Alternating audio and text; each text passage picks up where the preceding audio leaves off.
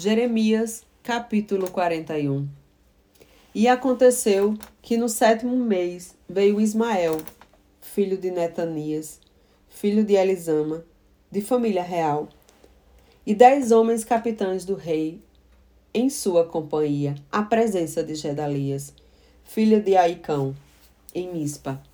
E ali reunidos repartiram e comeram o pão. Então levantou-se Ismael, filho de Netanias, com os dez homens que estavam com ele e passaram ao fio da espada Gedalias, filho de Aicã, filho de Safã, matando assim aquele que o rei da Babilônia havia colocado como governador sobre a terra. Ismael também matou todos os judeus que estavam com Gedalias em Mispa, assim como os soldados caldeus babilônicos que se encontravam ali. No dia seguinte ao assassinato de Gedalias, Antes que alguma pessoa ficasse sabendo do ocorrido, oitenta homens que haviam rapado a cabeça, rasgado suas vestes e feito cortes pelo corpo vieram de Siquém, de Siló e de Samaria, trazendo ofertas, cereais e incenso puro para depositar no templo, a casa de Yahvé. Ismael, filho de Netanias, saiu de Mispa para encontrá-los. Ele caminhava em prantos na direção deles. Assim que os encontrou, exclamou: Vinde, pois, depressa até onde se encontra Gedalias, filho de Aicã. Quando encontraram, quando entraram na cidade, Ismael, filho de Netanias, e os filhos que estavam com ele os mataram e atiraram seus corpos em uma cisterna. Contudo, dez deles conseguiram rogar a Ismael: Não nos mate, temos muito trigo, cevada, azeite e mel, tudo isso está escondido no campo. E por esse motivo ele os deixou em paz e não os matou com todos os outros.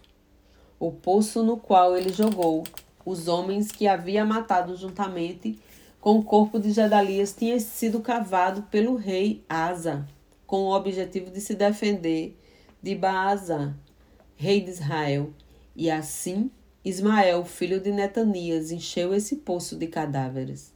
Ismael tomou como prisioneiros todo o restante do povo que estava em Mispa, inclusive as filhas do rei, sobre os quais Nebuzaradã, o capitão da guarda imperial, havia nomeado Gedalias, filho de Aicã, governador.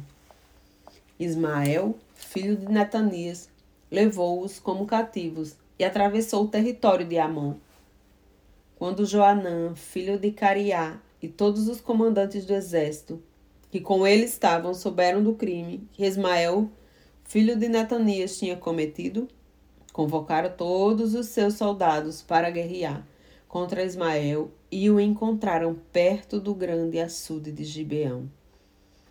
Assim que todas as pessoas levaram por Ismael como prisioneiras Vieram Joanã, filho de Cariá, e todos os chefes das forças militares que se aproximavam com ele ficaram muito alegres. Todo o povo de Ismael tinha levado o cativo da cidade de Mispa, virou as costas e passou para o lado de Joanã, filho de Cariá.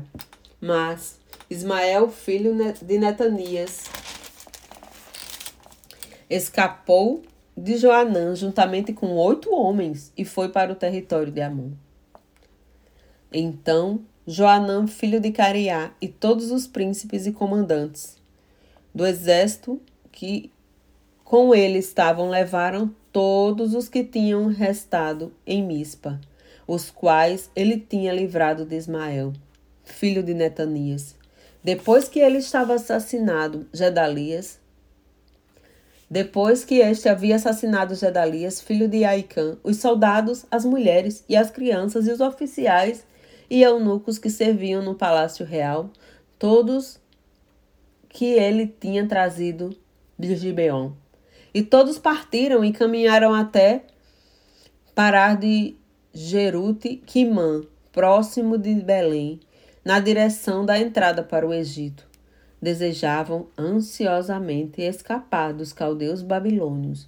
Estavam com medo, porquanto Ismael, filho de Netanias, tinha matado Gedalias, filho de Aicã, a quem o rei da Babilônia instituíra governador de Judá.